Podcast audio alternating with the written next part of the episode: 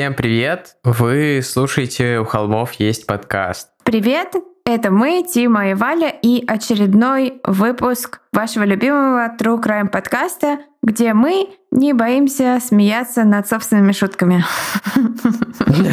Ну да, это самое страшное, что мы обсуждали так или иначе за год существования нашего подкаста. Точнее, это самое страшное, что было. Наши шутки. Наши шутки. Это, это настоящее преступление над юмором. Самое страшное это, это когда сам пошутишь, самому не смешно.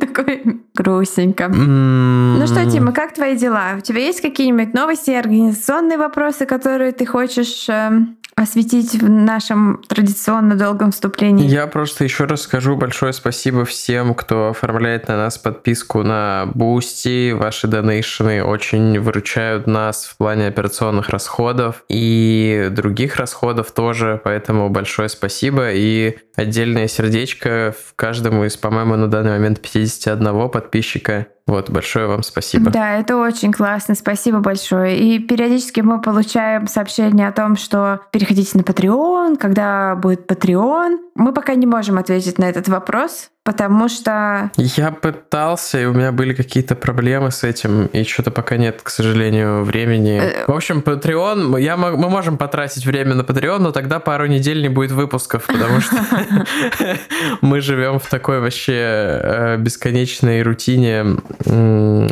работы и работы над подкастом. Ну да, нас э, все так же всего двое, и наш великолепный звукарь, но его мы не можем попросить заняться Патреоном, как вы понимаете.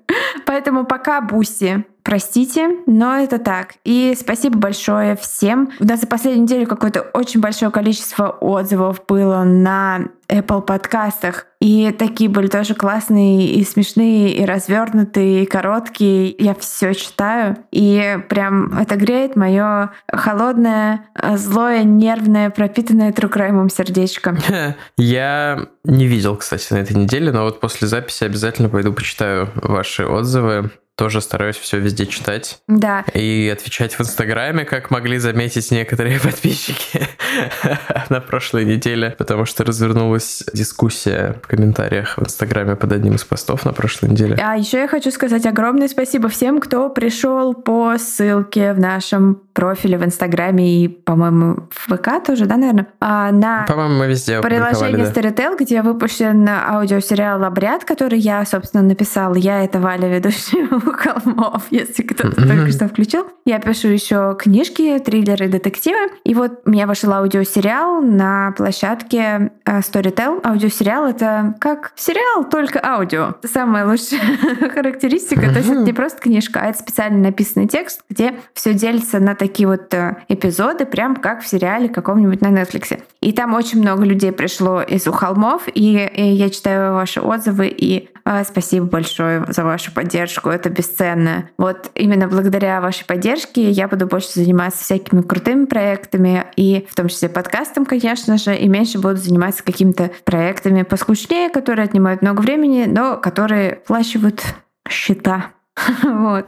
Поэтому спасибо большое. Таким образом, просто вот послушав аудиосериал, написав на него отзыв, вы реально даете жизнь этому подкасту. Спасибо. Кстати говоря, на Старителе в скором времени должны появиться все выпуски у холмов, если уже не появились. Так что, если кто-то оформил подписочку, можно прям там и все и слушать. Мы, да, со своей стороны все сделали и ждем ответа от площадки уже. Что-то я еще хотел добавить. А, я хотел э, было рассказать про книжку, которую начал активно читать, но не могу, потому что очень скоро мы посвятим два часа рассказам про книжку, которую я О, начал активно читать. Таки начал, таки да. Класс. Да, а. это... Причем, как у нас иногда бывает, она такая на злобу дня немножко получается, потому что ну, без спойлеров тут и не объяснишь. Даже Валя в недоумении. Да, я поэтому, не понимаю. Я... Ну, э, ладно. Скажем, скажем так, некоторые отравляющие вещества фигурируют. А, окей, окей, все, все. Say no more, say no more. Больше ничего не говори. Так, еще я хотела сказать, что у нас запустился, я уже запуталась на какой неделе, потому что, ребят, мы к вам с прошлого в будущее записываем эти выпуски. у нас запустился Инктобер. А для всех людей, которые рисуют, можно присоединяться. Там 31 тема по количеству дней в октябре. Всякие маньячные задания По моим подсчетам, этот выпуск выходит как раз 1 октября. О, да, как раз первым днем Инктобера вас ждем от вас всех, кто участвует именно в его рисовальной части. Мы будем очень рады увидеть ваше творчество на тему культов и сект. Я уже жду там, как их зовут-то? Бо и По, Тинки-Винки, Ляля По. Тинки-Винки. Ти и До. Ти и До, да, А, конечно. Heaven's Gate. Marshall, Applegate, Apple, White, Apple White. Да, и Чарли Мэнсонов всяких я уже жду. Хотя, хотя мы все еще не считаем, что Мейка Мэнсон это культ, но whatever, пусть так будет. Ну а для всех людей, кто не рисует, но может делать косплеи, как сегодня уже писали, э, капкейки печь, вышивать крестиком, снимать тиктоки, косплеи, все что угодно. Мемы, мемы, особенно мемы. Меня спросили, можно ли мемы? Я сказала, нужно мемы. В общем, у нас будет просто творческий конкурс. Можно брать любую из 31 темы. Правильно? Да. Вот, нужно брать это и а, можно брать это и в какое-то свое творчество укладывать. У нас будут призы, призы мы объявим чуть позже. На этот раз в избежание всяких накладок с отправлениями почтовыми это будут какие-то электронные призы, но не просто там типа мы вам Мгм. помашем ручкой, а что-то действительно ценное. Вот такие у нас организационные новости. Тима уже рассказал про книжку, которую начал читать. Ну а я дочитываю книжку, которая будет скоро на русском языке. Автор канадко-мексиканского происхождения Сильвия Морено Гарсия. Книжка называется «Мексиканская готика». Это офигенный готический роман, который будет выходить на русском языке. К счастью, он просто, просто офигенный. Я думаю, к тому моменту, как выходит этот выпуск, я уже в своем личном инстаграме опубликовала какой-то отзыв на эту книжку. Мне просто божественно нравится. Я реально лежу и читаю ее по ночам, не могу уснуть, как мне страшно. То есть кое-какие мои личные фобии там эксплуатируются прям ого-го как. Эксплорируются, наверное. Ты сказал эксплуатируются, я такой. Эксплуатируются. М. Мне кажется, эксплуатируются. Ну, это как же типа от слова explore, а не от слова Exploit. exploit, да? Мне Окей. кажется, по-русски эксплуатируются. Ну, в общем, Я думал, типа, исследуются, типа. Ну, ладно, это я просто кажется, сижу наоборот, тут и они- поддакиваю, а- пока мы не начнем по теме Они в говорить. жанре, в жанр используют эти вот рычажки. Ну, я не уверена, опять же, ребят, вы знаете, я писатель, но, но русский язык не моя сильная сторона. Я, Писатель. я придумываю истории, вот, но грамматика не мое. Блин, есть отличный мем, он пошел от мема Стонкс. Я тут занимательная мемология от Мебелье Тимофея. который пошел от мема Стонкс, где разные профессии, и там есть, например, содержанка, очень смешно. Есть даже маска в Инстаграме, которая говорит, какая у тебя профессия, и там все слова с ошибками, и вот ты писатель. я, да. И такой Стонкс. Пожалуйста, подписчики, Е- кому я. не лень, вставьте лицо из Стонкс на какую-нибудь Валину фотку с подписью «Писатель» и скиньте в чат или в директ куда-нибудь. Это так классно, что Да. можно заказывать мемы, э, отдельная любовь людям, которые делают мемы по нашим О, да. вербальным эскизам. Мемы — это мемы про нас, мемы про собак. Кстати, сегодня во время записи присутствует новая собака. Собака не, не моя, взяла погонять. Это еще один корги, поэтому он такой... Его родители уехали куда-то. они уехали, но они вернутся. И он немного нервный, поэтому, возможно, всякие гав-гавы, тяф-тяфы и прочие звуки. А расскажем мы сегодня про кейс, как всегда, нетипичный для нас, потому что мы рассказываем только про нетипичные для нас кейсы. Как я уже говорю, мне кажется, десятый выпуск подряд, что кейс нетипичный. Ну, знаешь, типичный для нас кейс — это, э, судя по тому, что мне просто пересылают в директ э, люди, типичный для нас кейс — это обязательно каннибализм, потому что мне присылают исключительно каннибализм. Но, с другой стороны, мы так сами назвались. Ну да. Эм, да, что я хотел сказать? Тогда, почему он необычный? Ты хотел сказать, что сегодня импортозамещение? Yeah. Эм, но на самом деле я не рад, потому что кейс ужасный и мерзкий, и вообще фу-фу-фу. Ну, Мне кажется, это распространенная тема, м, которую мы уже много раз касались, что свое как-то сильнее задевает. Свое в смысле российское или постсоветское, по крайней мере, как-то все это как-то ближе и реальнее кажется. Так вот, кейс очень современный еще. У нас обычно есть такая тема, что мы новое не берем. Хотя, опять же, мы не гарантируем это. То есть э, просто пока что так совпадало, что мы новое не берем, мы как-то старались избегать. Но не факт, что мы всегда так будем делать. Ну, мы не берем ничего, где нету уже вынесенных приговоров, по крайней мере. То есть Ну, это ничего, да. где есть еще какие-то сомнения. Вот такое мы точно не берем. Сказали Ам. чуваки, у которых есть выпуски про теории заговоров. Ну там же мы никого не Ну, кто обвиняем, убил Джона Леннона? кроме Ну, кто на самом деле убил Джона Леннона? Стивен Кинг. Вот. А кто еще?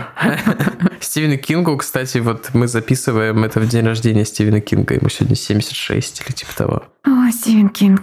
Возле его дома в Бангоре я потеряла свой полароид при абсолютно мистических обстоятельствах. Есть какая-то очень смешная шутка из какого-то сериала, я не помню, где книжный клуб, и вместо Стивена Хокинга чувак прочитал книжку Стивена Кинга. И пришел, и, и там была какая-то шутка про то, что очень страшно, а его никто не понимал, потому что все читали короткую историю времени. А, блин, короче, кейс — это А это мы, мы иркутские молоточники. Да, мы прокрастинируем Да-да-да. начало, потому что да, после импортозамещения ощущение травмы возникает. Мы решили это сделать, потому что нам прислал ссылку слушатель. Ну, там, насколько я понимаю, Валя с ним общалась, Да-да. потому что она мне напомнила, и я читал тоже, но как-то у меня это совсем вылетело из головы, Да-да, а Валя мне напомнила. Давно стоял у нас, э, так сказать, в пайплайне этот кейс, потому что э, слушатель оказался, в общем-то, ну, как бы практически вот имел отношение к расследованию, можно так сказать, и поделился эксклюзивной информацией вот буквально из первых рук, которая была слишком соблазнительной, чтобы пройти мимо. Валя, когда читала сообщение со ссылкой на статью на Википедии про этот кейс, вместо иркутские молоточники прочитала иркутские молочники. Ну и как бы знаете, как вы, если вы давно нас слушаете, вы знаете Валю, она такая, «М, Это что-то что-то интересное. интересное». Китайский туалетный Да, подглядыватель. иркутские Мгм. молочники, что? Мне сразу какая-то фантазия рисовалась, что это какая-то, может быть, даже секта или еще что-то, какая-то вообще... Это они там пили молоко плюс. Ой, Заводной апельсин. еще один disturbing experience. Я посмотрела «Заводной апельсин» в 11 лет. А, я прочитал в 18 лет книжку. Книжку я потом, по-моему, так и не прочла. Эw. Ну, вообще, кстати, в этом кейсе много, э, что похоже на заводной апельсин. Да, мне показалось, хотя я зарекалась ничего про это говорить, мне показалось, что это такое немножко Колумбайн за гаражами. Ну, потому что там тоже два молодых человека, один из которых такой более психопатичный, а другой более депрессивный. Да, и, ну, как бы, если бы, я считаю, что если бы у них был доступ к огнестрельному оружию, у них был бы другой, соответственно, как бы модус операнди, но тут, э, поскольку даже и обвинения тоже, ну, в общем, ладно, начнем, как говорит наш папа, начни с подлежащего. Но в данном случае мы начнем с тизера. Тизеры — это наше собственное подсмотренное у Коневского ноу-хау, когда мы погружаем вас в гущу событий. Я, кстати, недавно Тун-ду-тун-ду-дун. читала лекцию о том, как писать триллеры, и вот я там объясняла важность тизера, что нужно просто с первых строчек вашего триллера сразу Поэтому показать человеку, что мы будет 12 минут мякотка. тратим на какое-то просто размятие всего, чего только можно, прежде чем заинтересовать вас тем, про что мы действительно будем говорить сегодня. Не благодарите. Да, потому что этот подкаст для избранных. До дома совсем недалеко. Тропинка ведет вниз и дальше мимо темных дворов многоэтажек сворачивает в район с небольшими частными домами. Пешком от работы. Кате идти минут 15. И вот мои собаки ходят по комнате, изображая ее шаги. Может, чуть дольше, потому что сестра ее ходит медленно, особенно когда только что выпал снег. Она вязнет в нем своими маленькими сапожками. Но все равно это совсем недалеко. И несмотря на темноту, Идти совсем не страшно. Катя тут родилась и выросла. Академгородок она знает как свои пять пальцев. Тут все свои. Сестренка ковыляла за Катей, пиная ногами снег. Чтобы скоротать время, Катя достала из кармана пуховика мобильный и набрала номер подружки. Она давно обещала позвонить, но столько дел накопилось, что она ничего не успевала. И работа, и подготовка к грядущему большому событию. С этой мыслью Катя погладила свой заметный даже под пуховиком большущий живот. «Привет!» – произнесла она, когда на другом конце трубки кто-то ответил. «Катя, неужто? Какие люди?» Катя смеялась в ответ, поймала сестру за руку, и вместе они перешли через дорогу по направлению к аллее, которая шла между дворами многоэтажек Академгородка. Она не обратила внимания на двух парней, которые стояли и курили на остановке. Боль и крик сестры. Они обрушились на Катю одновременно, тяжело и остро, так, что в глазах заплясали зеленые искры. Телефон выпал у нее из рук. Падая по тяжестью второго удара, Катя услышала топот маленьких сапожек по снегу. Выдохнув, она сложилась пополам на земле, одной рукой закрывая голову, второй — живот. Удары сыпались отовсюду, как будто по ней проходили тысячи ног, но нападавших было всего двое. Сквозь полуприкрытые веки она видела два черных силуэта и молоток в руке, возведенный вверх над ее головой. «Вот оно», — подумала Катя. «Это последнее, что я вижу. Этот двор и этот силуэт и молоток, а последним, что я почувствую, будет боль». Но тут темноту распорол свет. Разрезал ее, как по пунктирной линии. Белый и яркий, и он приближался. Машина. Приподняв голову с земли, Катя крикнула, но вышел только хрип. Черные фигуры обернулись на свет, прикрывая глаза окровавленными ладонями. Неужели он заодно с ними? Неужели они приехали похитить сестру? Пронеслось у Кати в голове, пока она поднималась на локтях. Но в эту секунду водитель дал по газам и поехал прямо на нападавших. Взревел двигатель. «А ну, стойте, мрази!» – проревел мужской голос в открытое окно. Катя поднялась с земли. Все вокруг ходило ходуном, как будто вокруг началось землетрясение. А нет, это только у нее в голове. Землетрясение всего лишь у нее в голове. Через мгновение к ней начал возвращаться слух. Тогда она услышала тоненькие, еле слышные всклипы где-то поблизости. Катя стерла с лба пот, который затекал ей в глаза, но пот почему-то оказался темно-бурым и блестел у нее на пальцах в свете фонарей. «Катя!» – раздался тоненький голосок в темноте. «Катя, я боюсь!» Девушка сделала шаг и поймала маленькую ладонь, которая тянулась к ней из темноты. «Не бойся, пойдем домой». Артем Ануфриев, один из убийц, родился 4 октября 1992 года в городе Иркутске. Он рос в неполной семье, и у него никогда не было отца. Точнее, конечно, был, но он никогда его не видел и не знал. Типа фигуры отца, да, не было? Ну, не в смысле, что это было непорочное зачатие, а в смысле, что... Ну, в смысле фигуры отца. Ну, в его жизни, да, никакого мужчины не присутствовало. Мать была сильной и властной, и про нее вообще многие говорят, что именно ее жизненная как бы позиция философия сформировала взгляд на жизнь будущего убийцы. На суде один из учителей Ануфриева сказал, что это она научила его ненавидеть людей и вообще все и всех вокруг. Насчет ненависти сказать, конечно, сложно, но ее отношение к миру точно располагало к тому, чтобы противопоставлять себя большинству. Она без конца устраивала разборки в школе, особенно если ему в дневник ставили плохие оценки или замечания. Она обвиняла типа учителей, администрацию в оказании психологического давления.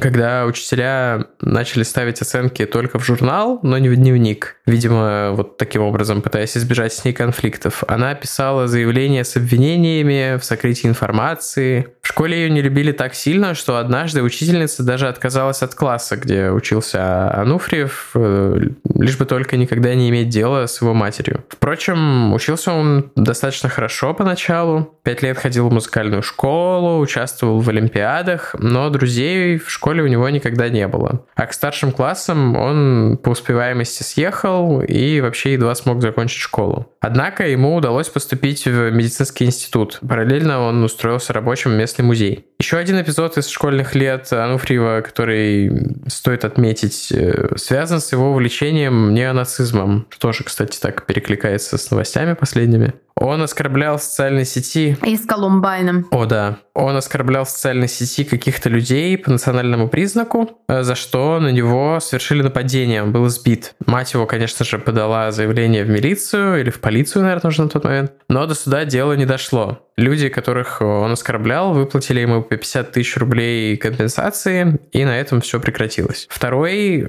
убийца Никита Лыткин родился 24 марта 93 года. Его семья тоже была неполной, у него не было отца, но ситуация была, конечно, существенно сложнее здесь. У него была там целая семейная драма. Э, его отец, э, это был не первый его брак, а первая жена умерла. И ребенок от этого брака, мальчик, сводный брат Никиты, покончил с собой. Отец в жизни Лыткина появлялся и исчезал, никакой значимой роли при этом, конечно, не играя. Но им удавалось э, как-то сильно не ругаться, но и отношения у них построить тоже не вышло. Добавим к этому тот факт, что в детстве мать Лыткина активно увлекалась религией и активно посещала церковь несколько лет. Также есть информация, что мальчику ставили диагноз, э, связанный с отставанием в психологическом развитии, по поводу которого тоже, по большому счету, ничего сделано не было, но, как мне кажется, не стоит обвинять в чем-то мать-одиночку, которая и так кормит себя и кормит своего ребенка, крутится как может, чтобы выжить. Это просто вот еще один из факторов, которые повлияли на Лыткина. У него не было друзей, он был замкнутым одиночкой в школе, и если у него появлялись какие-то друзья, то он в этой дружбе всегда был в пассивной роли, выбирая себе в товарищи доминирующих манипуляторов. Его мать говорила, что он никогда и никому не умел сказать «нет». В школе он был объектом насмешек из-за своей нелюдимости, а нелюдимость была вызвана завистью к другим ребятам, у которых были отцы и были вещи, которых мать Лыткина купить ему ну, на свою зарплату просто не могла. На суде один из его одноклассников сказал, что на все дразнилки Лыткин без каких-либо эмоций в голосе отвечал словом «сдохни» и ни с кем никогда не здоровался. Говорят, что в классе у него была кличка Джимбо, это, это такой типа булли из Симпсонов, насколько я помню, такой в шапке чувак. С Ануфриевым они познакомились через общего друга, когда еще оба учились в средней школе, и вот в этом старшем товарище Лыткин нашел как бы родственную душу или доверенное лицо, он смог ему рассказать все свои переживания. Ануфриев его понимал и принимал таким, какой он есть, ну или, по крайней мере, такое впечатление производил на него. И в то же время сам был он в положении одиночки, поэтому они были как бы нужны друг другу. У меня звучат опять звоночки Колумбайна. Ну да, собственно, в дальнейшем рассказе будет э, еще очень такой важный момент в пользу этой параллели. Итак, парни нашли друг друга. И мир вокруг них сразу же изменился. Для них, но вскоре и для остальных жителей Академгородка тоже. Если в одиночку можно только шипеть из угла или лить яд в социальных сетях, то вдвоем они почувствовали себя некой силой. И их первый совместный проект был достаточно безобиден. Это была панк-группа под названием «Злые гномы». Но она просуществовала достаточно недолго, уступив место их следующему музыкальному проекту, но и скоро ансамблю «Расчлененная Пугачева». Вот кусочек текста одной из этих их песен песен, а, самый безобидный, который я нашла на Лурке. И я бы хотела Тиму попросить э, прочитать его с выражением и надеюсь, что Кирилл, наш э, звукарь, добавит какую-нибудь подходящую музыку, потому что я думаю, что по copyright reasons я не стала искать настоящее творчество этой группы, но мне кажется, мы лучше сделаем. Я нашел. Мне кажется, там особо нечего защищать копирайтом, это просто какой-то шум. А, ну, ну давай, что шум там не слышите. Давайте забасываем свою версию, кавер. Даешь кавер на расчлененную Пугачеву. Песня называется «Подростки-убийцы». Или «Дети-маньяки». Или «Дети-маньяки». По-моему, «Дети-маньяки». Наверное, «Подростки-убийцы» э, этот, э, мой мозг заменил. Это ты перефразировала просто. А что ты хочешь, чтобы я прочитал? Я не понял. Да, я хочу, чтобы ты с выражением прочитал, а потом э, мы наложим на это музыку, и будет такой у нас музыкальный номер. Ну, я это представляю как типа... Мне кажется, это не совсем корректно, но ладно, ради шутки. Старая бабушка шла через пустырь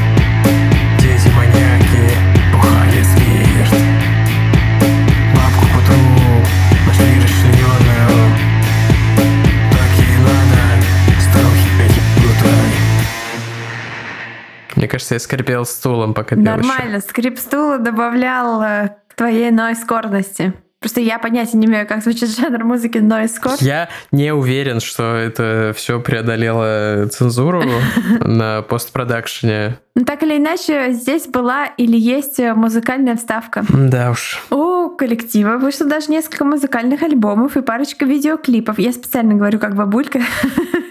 своих коллективов по музыкальному. Вокально-инструментальный ансамбль. И также у них был э, свой сайт. На Лурке все вот это есть, по-моему, даже ссылки на сайт. Свой сайт. Все еще очень много параллелей с Колумбайном, но, наверное, это некорректно их сравнивать все же. Ну, а мне кажется, это само собой. Это не что-то, что мы притягиваем за уши, что-то, что само собой вот просто напрашивается. Угу. Тем временем Лыткин закончил 9 класс и в 10 поступать не стал, отправился учиться в профессиональное училище, сначала в энергетическое.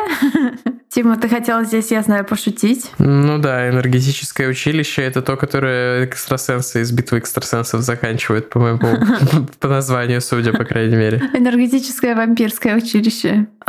А, а потом а, поступил строительный колледж. Но не там, не там он не прижился из-за неуспеваемости и неспособности строить межличностные связи. Вот насколько где-то я читала, что в строительном колледже его как-то ужасно булили, у него вымогали деньги, что-то заставляли уносить из дома какие-то вещи. Короче, какая-то жесть. И состояние его психики стало стремительно ухудшаться. Он стал враждебным даже по отношению к матери и начал ужасно стесняться и стыдиться ее, и вообще стараться, чтобы их никогда не видели вместе. Но вот здесь обычная подростковая тема, по-моему, ничего такого. Ну, наверное, да. Я стыдилась родаков ужасно. И, тем не менее, э, будущие молоточники пытались найти свое место в жизни. Они пытались, э, ну, как это свойственно подросткам, найти какое-то вот э, что-то, частью чего они могут стать. То есть вот такое стремление найти своих. Они попытались примкнуть к местной ячейке националистов и скинхедов. Честно говоря, не разбираюсь вот в, так скажем, в сортах, поэтому вот назову это так. А, но там у них ничего не срослось. А, Ануфриеву показалось, что взгляды иркутских скинхедов слишком мягкие, слишком какие-то недостаточно радикальные. Ему хотелось чего-то какой-то больше, более э, кровавой движухи. Ну, а Лыткина, по словам Ануфриева, и вовсе отказались принимать в коллектив, потому что его отец был осетином. И а, раз в реальной жизни компанию им найти никакую не удавалось, они обратились к социальным сетям. У них было несколько страниц. Одна из них называлась «Печушкин наш президент», которая, собственно, собственно, была посвящена любви к насилию. Кроме гроссмейстера, молочники фанатели от Чикатила и запостили даже траурный пост на странице у себя в день годовщины его расстрела. Еще им нравились какие-то другие маньяки, эм, постсоветские. И нравилась так называемая магия крови. Это банда из Иркутска, куда входил 20-летний лидер и несколько несовершеннолетних парней, которые убили пятерых бездомных людей. Это было, по-моему, за несколько буквально лет до вот событий, описанных нами здесь. И они все были пойманы и осуждены. Лидер на 20 лет пошел в тюрьму, а вот несовершеннолетние убийцы получили сроки от 6 до 10 лет. Вот, все это были герои наших будущих молоточников. Вторая же их страница в ВК была названа куда менее иронично, чем Пищушкин наш президент, и куда более пафосно, что-то типа «мы боги, решаем, кому жить, кому умереть», вот в таком духе как бы. И э, вот строчки и шапки профиля этой группы. В нашей группе не место позерам. Допускаются только те, кто вершит судьбу быдла, либо только собирается начать серьезные действия. Если ты настроен решительно, тебе сюда. Нам нужно в нашем, в нашем подкасте что-то такое написать. Наш подкаст допускается те, кто любит долгие вступления. Если вы не готовы к ним, вам не сюда. Именно в эту группу, туда, там, в их чатик, они будут скидывать видео и аудиозаписи с мест своих преступлений, будут там пытаться вербовать людей. В интернете есть прям э, транскрипты переписок, как они там какого-то чувака пытались развести, убить дворника. А тот говорил им, типа, чё, блин, это же все прикол, вы чё, ребята, что я хочу сесть в тюрьму за дворника, я чё, тупой? Какой-то чел по имени Юра там, он так вот их... Эм, да. Интересно, пошел ли Юра в бан после этого?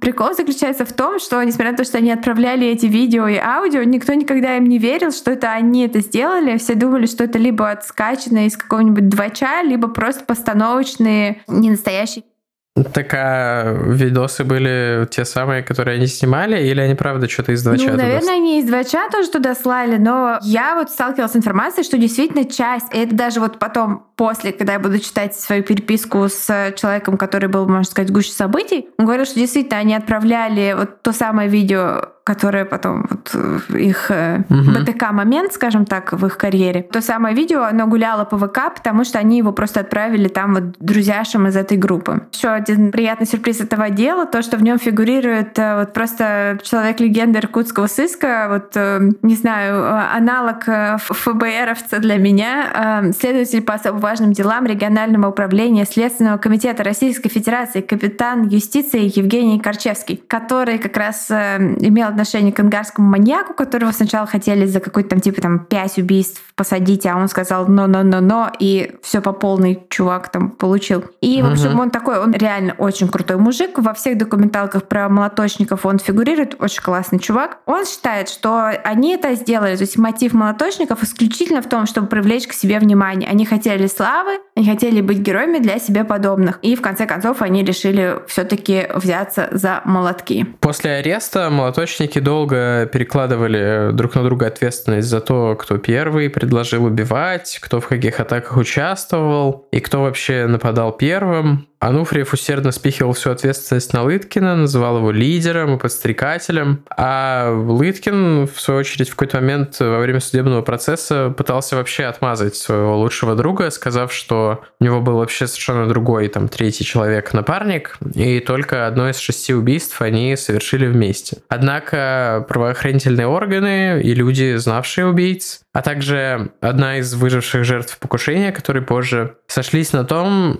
что Лыткин не пошел бы на убийство, не будь рядом с ним Ануфриева. Скорее всего, именно Лыткин был нападающим в большинстве этих жестоких атак, а Ануфриев по большей части инструктировал его и таким образом самоутверждался не только из-за своей власти над жизнью вот этих случайных прохожих, на которых они нападали, и над, жи- над их жизнями и смертью, но и над своим другом.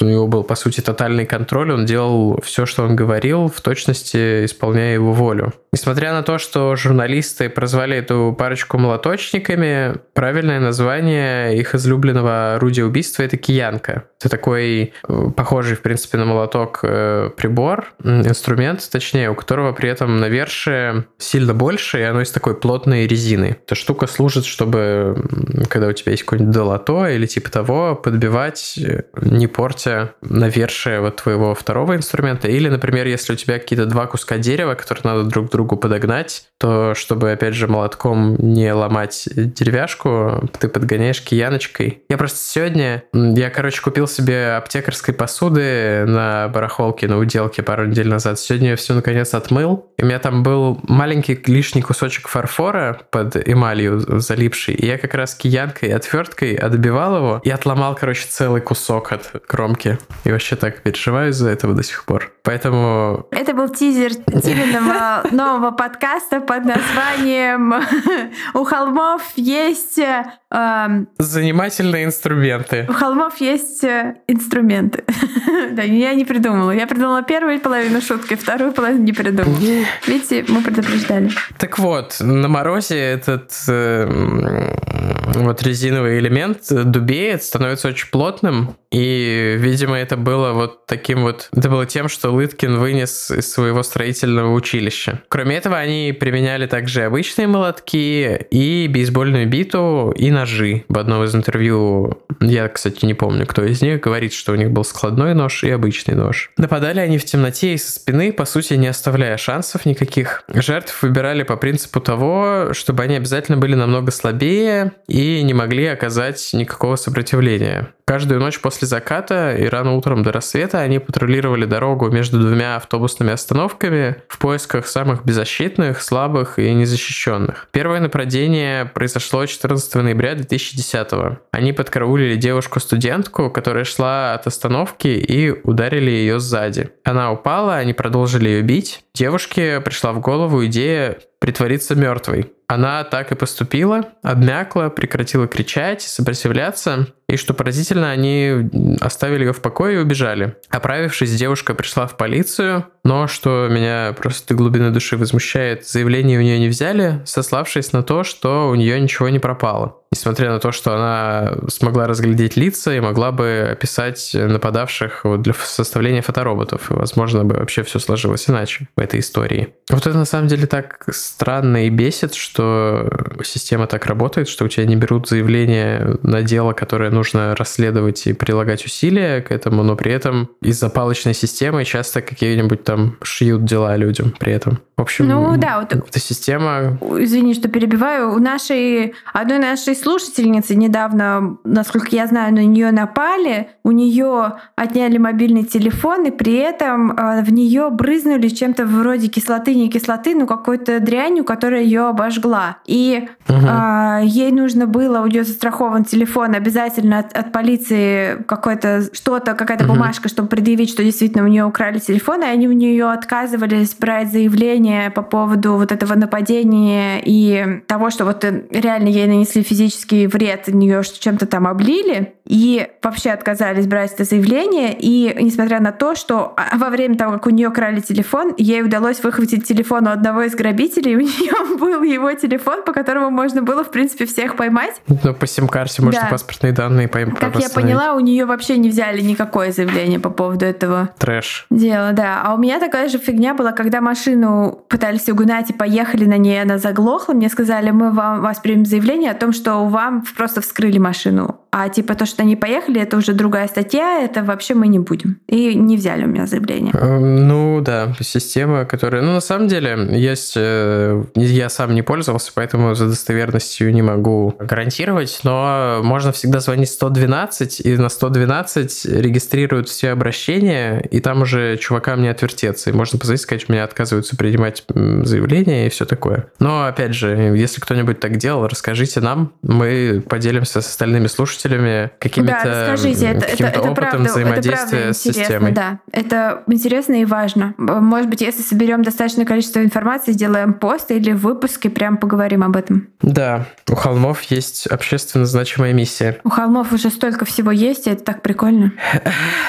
Десять дней спустя, после вот этого нападения, они предпринимают попытку снова и на этот раз выбирают жертвой пожилую женщину. У нее похитили сумку при этом. Но вот как раз из-за этой детали, что тогда не похитили, а в этот раз похитили, полиция никак не связывает два нападения. Потому что зачем? 1 декабря 2010 года они совершают свое первое убийство. Жертвой стал 12-летний школьник Даниил Семенов. Вот это вот который... часть истории, от которой у меня была депрессия потом сутки. Он ходил в ту же школу, Даниил Семенов, что и когда-то молоточники. Э, мальчик э, катался на санках во дворе своего дома. На следственном эксперименте Лыткин показал, как после того, как предложить Ануфриеву убить школьника, подошел к нему сзади и ударил молотком по голове. А когда мальчик упал, к атаке подключился Ануфриев и начал бить его бейсбольной битой. Через некоторое время Лыткин воткнул мальчику в висок перочинный нож, причем целиком, все лезвие до рукоятки. И потом выдернул его. И они скрылись с места преступления, думая, что Даниил мертв. Мальчика через какое-то время хватилась мать, но не смогла пойти его искать, потому что была одна дома с младшими детьми, один из которых еще был вот э, младенцем, совсем крохой, и его нельзя было просто так оставить. Она отправила на поиски своего мужа, который возвратился с работы. Ну вот когда это произошло? Когда он вернулся. Вскоре он позвонил ей и сказал, что нашел сына, и по голосу женщина поняла, что все плохо.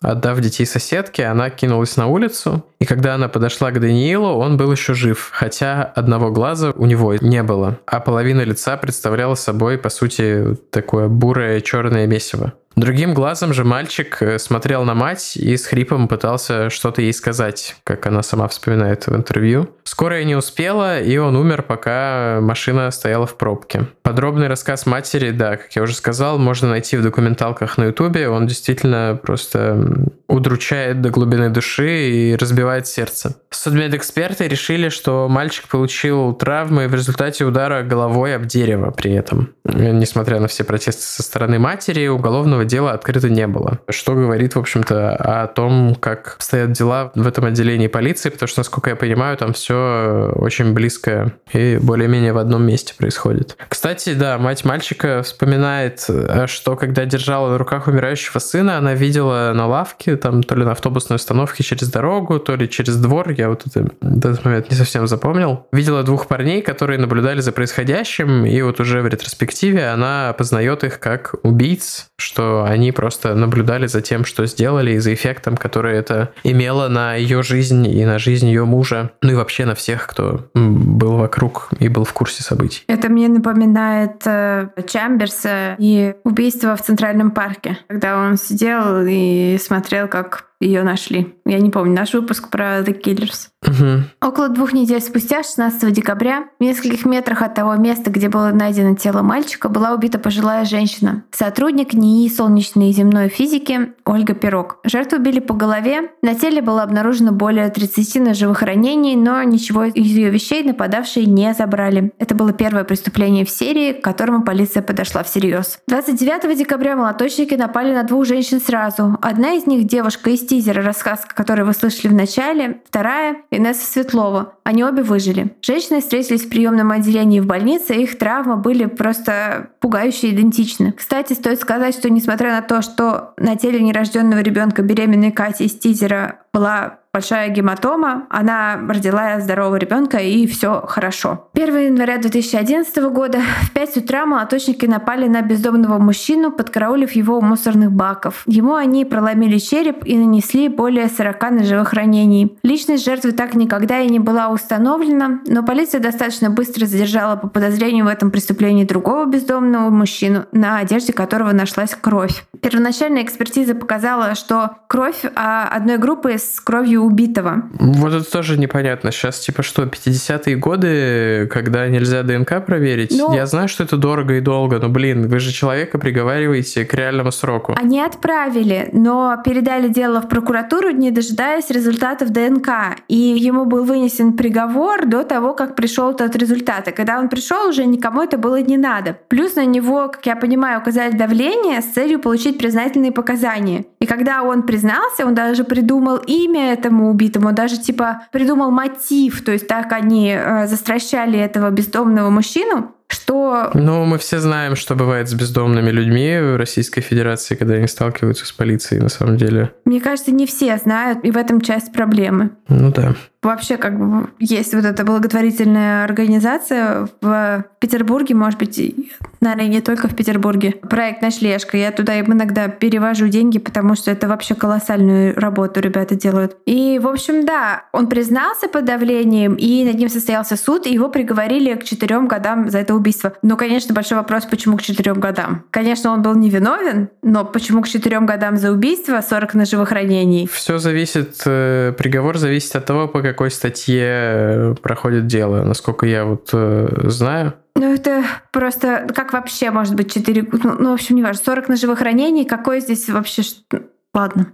Я чего-то не понимаю в этой жизни. 30 января и 3 февраля произошло еще два нападения, но они, по счастью, не закончились летальным исходом. В первом случае студенту удалось сбежать, а во втором на крики пожилой женщины появился кто-то, кто спугнул нападавших. 21 февраля был убит Александр Максимов. Он возвращался из гостей, где выпил. Ему вдребезги размашили голову и выстрелили прямо в мозг из пневматического пистолета. Убийцы также пытались уже посмертно обезобразить его тело. Известно, что Максимова вот эта деталь просто Ох, ребята, скипните пару секунд. А, известно, что Максимова хоронили в закрытом гробу, потому что его голова была отделена от тела и сохранена судмедэкспертами в качестве вещественных доказательств а, для будущего суда, я так понимаю. Угу. 27 февраля Лыткин выходит на дело один. Его жертвой становится пожилая женщина, которая сидела на лавочке во дворе. Нина Кузьмина получила два удара киянкой по голове. Она начала кричать. Кто-то из жителей соседнего дома услышал ее вопли и открыл дверь балкона. Услышав звук, Лыткин сбежал. Женщина осталась жива. Но не стоит думать, что вот эти люди, про которых мы говорим, что они остались живы, что они не пострадали. В одной из вот документалок, не очень много на ютубе, выжившая э, вот эта женщина Нина Кузьмина дает интервью и рассказывает о тяжести своих травм и последствиях этих травм, с которыми она живет до сих пор. И там же в этой документалке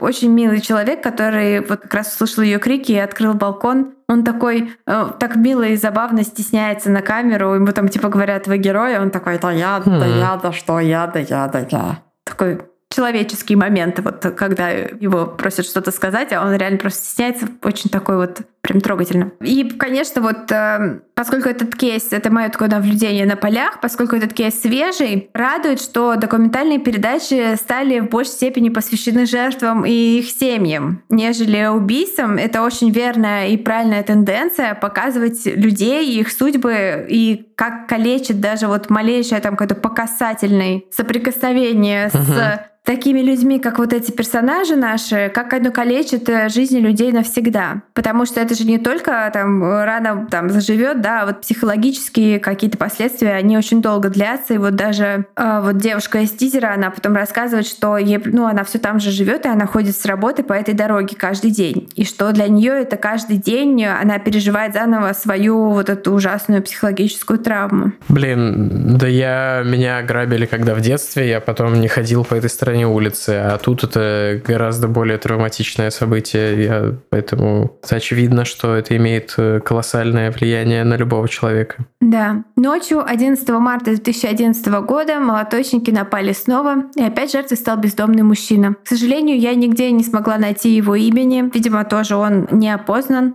Это убийство было совершено с особой жестокостью и снято на камеру. Следующие два нападения на женщин были неудачными для молоточников. Оба раза им пришлось отступить из-за того, что на шум появлялись какие-то свидетели или угроза того, что кто-то их э, заметит, возникал. Поэтому они сбегали. Последней жертвой молоточников стала 53-летняя бездомная женщина по имени Алевтина Куидлина. Ее убийство и то, что было сделано с ее телом после смерти, молоточники снимали на камеру. Видео есть в сети, при желании его можно найти, но делать этого не стоит. Описывать, что в нем тоже я, пожалуй, не буду. Вот так. Все это время, пока полиция разыскивала молоточников, им еще помогала народная дружина. Им, в смысле полиции, конечно. Там местные жители Академгородка сплотились собрались и патрулировали, ходили на митинги, на акции протеста против, э, не знаю, бездействия полиции, наверное. Хотя, на самом деле, полиция уже в этот момент очень серьезно включилась и э, постоянно тоже, как рассказывают э, ну, сотрудники в документалках, постоянно ходили патрулирования, постоянно были переодетые сотрудники по этой классической еще советской схеме. Кто-нибудь когда-нибудь попадался на переодетых сотрудников? Мне кажется, всегда во всех... Да, да, у нас же было. Во всех передачах все такие, а, был этот э, московский режиссер, который... Эм, Асратян. Да, Асратян, точно. Да, хорошо, если есть прецедент, то допускается. Просто, по-моему, это по приколу, типа, давайте переоденемся и будем ходить по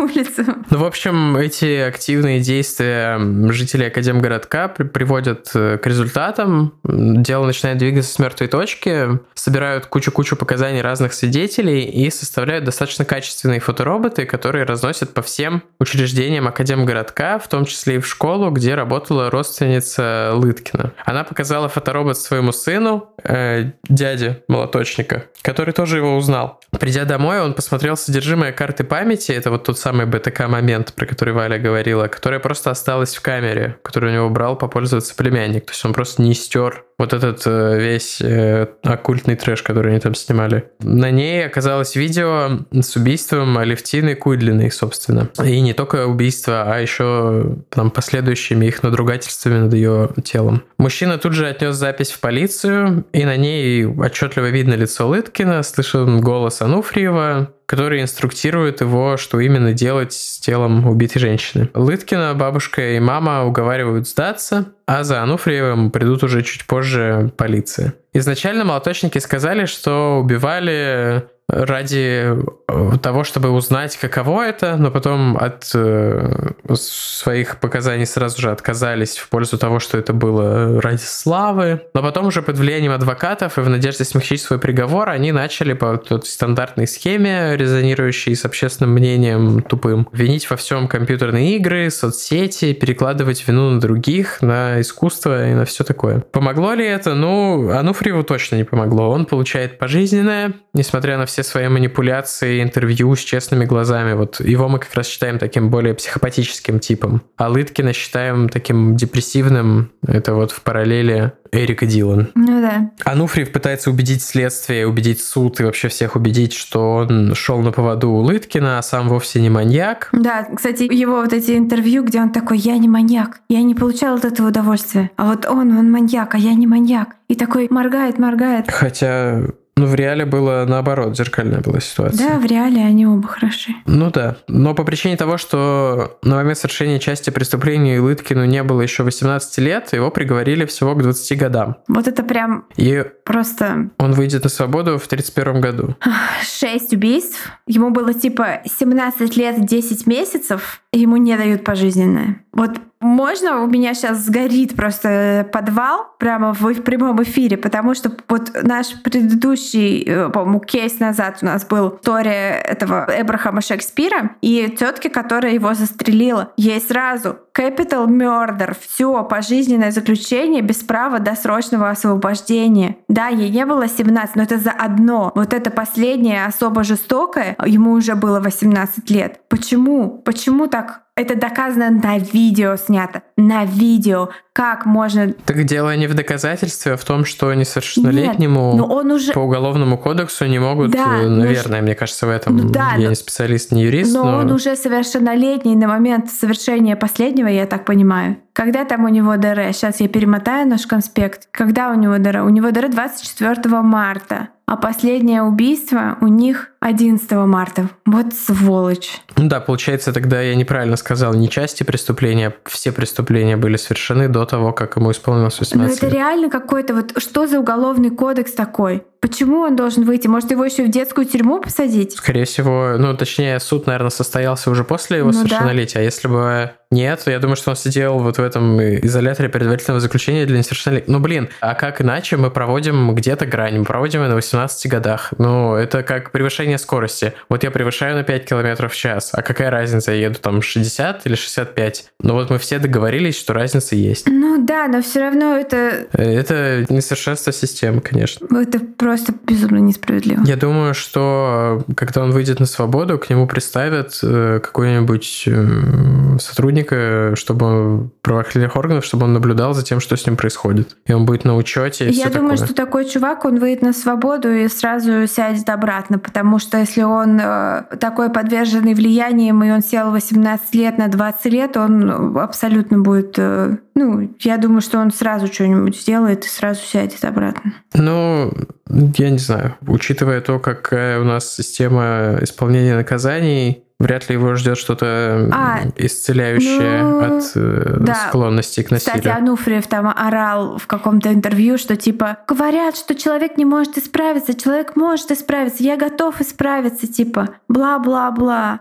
Ну и вот, кстати, мы упоминали, это банда крови, магия крови, банда, которая им нравилась. Они же убили пятерых бездомных, и лидеру банды был 22 года. Его посадили только на 20 лет. Я там подробностей не знаю, но все равно. Это все как-то мне абсолютно не нравится. Как-то несуразно устроены вообще эти законы. Когда недавно же был, было, что девочку за посты в Инстаграме про бодипозитив э, и что типа такого, просто девочку-иллюстратора, ей грозил срок 3 года. А здесь в нашем кейсе на 4 года за 40 ножевых человека посадили. Мои собаки возмущены. Ну, просто репрессивные законы у нас э, такие, чтобы быть репрессивными, а уголовный кодекс э, достаточно не то чтобы либеральный, но типа, остался вот таким, каким был, потому что его менять нет смысла. То есть эти законы о там, пропаганде ЛГБТ среди несовершеннолетних и законы об оскорблении чувств верующих, всякие другие законы, типа,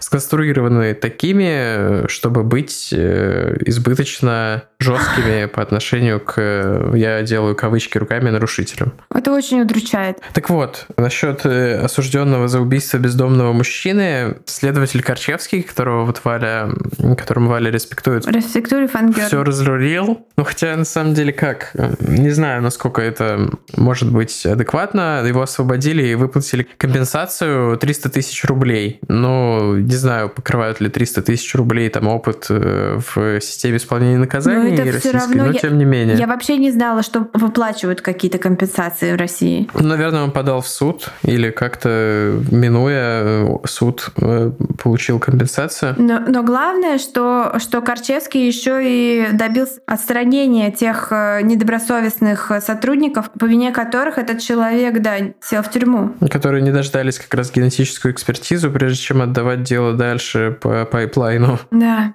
Пайплайн слова дня. Да. Их отстранили, да, от работы в органах, что мы считаем правильным. И Валя сейчас что прочитает э, да, какие-то выдержки из переписки. Переписка, как к нам пришел этот кейс. Guys, привет! Не могу много писать, так как на работе. Вот вам просто конченые товарищи. Было очень крипово узнать, что твой одноклассник Ануфриев потек колпаком. Блин, сидели с ним в музыкалке за одной партой пять лет и даже какое-то время общались. Но потом он резко замкнулся и просто перестал общаться со всеми, ходил закрытый. Попались они, конечно, забавно. Погуглите. Мы рассказали вам, мы погуглили за вас. Одно время в ВК был тот самый видос, с которого они попались. А мы, когда все это происходило, ходили дружинами по району, ибо было реально страшно за друзей и близких.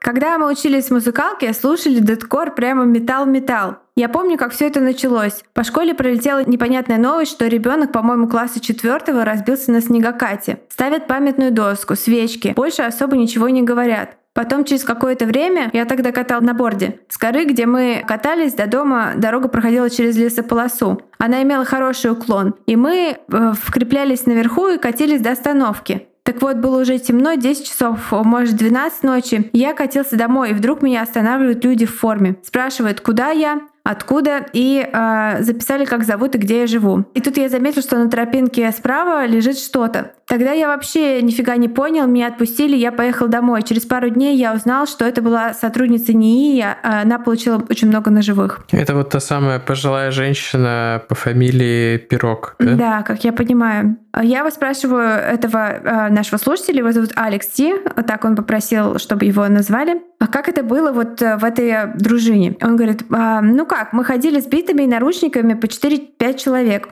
Останавливали всех непонятных типов, э, вызывали наряд на подозрительных и отправляли в ментовку. Причем мы видели, что Ануфриева, что и второго. И как бы были сверстниками, даже подумать не могли. Говорили им не шляться вечерами и шли дальше патрулировать. Но видели мы их один раз, поэтому вопросов не вызывало. Провожали людей от остановки до дома. Было реально страшно. Надо сказать, нас было в смену по три бригады. В пике у нас э, по относительно небольшому району ездило 10 патрулей ППС и ходили дружины. Короче, попались они тупо. Я видел этот видос, не досмотрел, сил не хватило. По словам тех, у кого нервы покрепче, они там зарезали женщину бездомную и начали отрезать части тела, части от ее лица и играя с ними. Я досмотрел только до момента, когда они к ней подошли. Еще они напали на женщину с коляской, но их кто-то спугнул, и они убежали. А девушки сломали руки, еще какие-то увечья нанесли. Разговаривал как-то со своей подругой про то время, когда у нас на районе возились маньяки, и она рассказала мне вот такую жуть.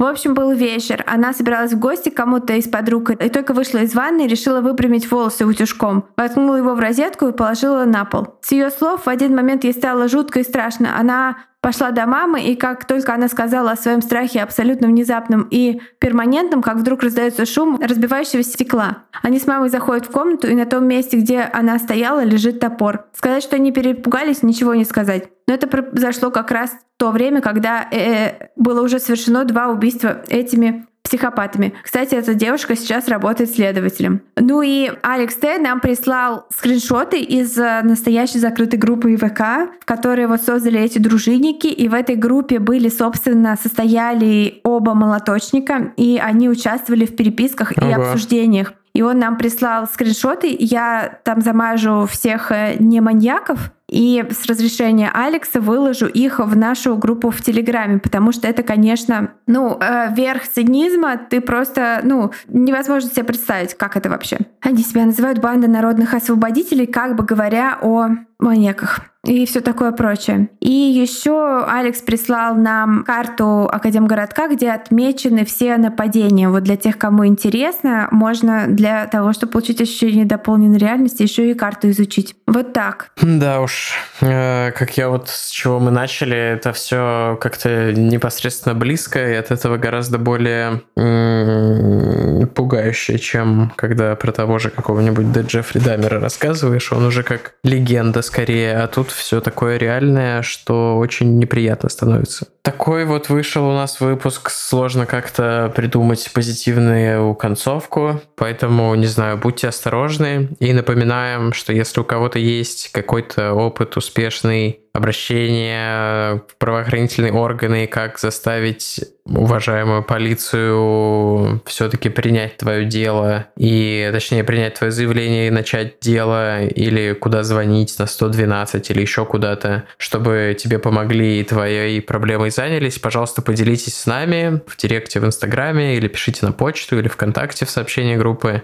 Нам будет очень интересно и полезно узнать, и мы поделимся этой информацией с нашими подписчиками, потому что не хочется никому, конечно же, оказаться в какой-то такой ситуации, когда ты беззащитен против каких-то вот, например, э, озлобленных людей, э, вооруженных молотками, и не можешь никак э, добиться справедливости и предотвратить их нападение на других людей, твоих соседей и знакомых. Вот, давайте вместе попробуем что-то с этим сделать, делитесь опытом. Да, и делитесь опытом опытом, у кого был позитивный опыт общения с правоохранительными органами, потому что такое тоже бывает. То есть... Так я же так и начал. Ну да, но в смысле Ш... ты, э, э, я думала, что ты имеешь в виду конструктивный опыт, типа как построить общение так, чтобы угу. получить от них то, что ты хочешь. Но ведь, наверное, бывают и кейсы, когда просто опыт хороший, просто все. Угу. Ну вот у меня один раз был хороший опыт, когда меня обокрали в метро, на станции метро Озерки, и э, я просто подошла в слезах, я училась на первом курсе, у меня украли, по-моему, кошелек, и э, на станции метро Озерки я подошла к дежурному вот полицейскому и сказала, типа, у меня украли кошелек, у меня там вообще все документы, все, вообще все деньги. И э, буквально через 10 минут этих чуваков уже привели. Угу. И мой кошелек был у них, и вообще они даже не успели ничего выбросить. И мне все вернули, и вообще. Круто. То есть это было просто вот прям, я не ожидал. Я стараюсь как-то избегать ситуаций все-таки. Хотя меня грабили два раза на улице в детстве, но никогда не обращался в полицию. Да, ладно, какая-то получается у нас затянутая концовка, это не наш стиль. Наш стиль это затянутые вступления, поэтому еще раз большое спасибо всем, кто ставит нам лайки на всех площадках, где нас слушает, в SoundCloud, в Кастбоксе, э, где еще можно ставить лайки, не знаю, в социальных сетях, в Инстаграме, Твиттере и ВКонтакте. Большое спасибо. Большое спасибо отдельное всем, кто подписался на нас на Boosty. Ваши donation ы очень нам помогают, очень много для нас значат. И это был «У холмов есть подкаст». Большое спасибо и до новых встреч. Пока!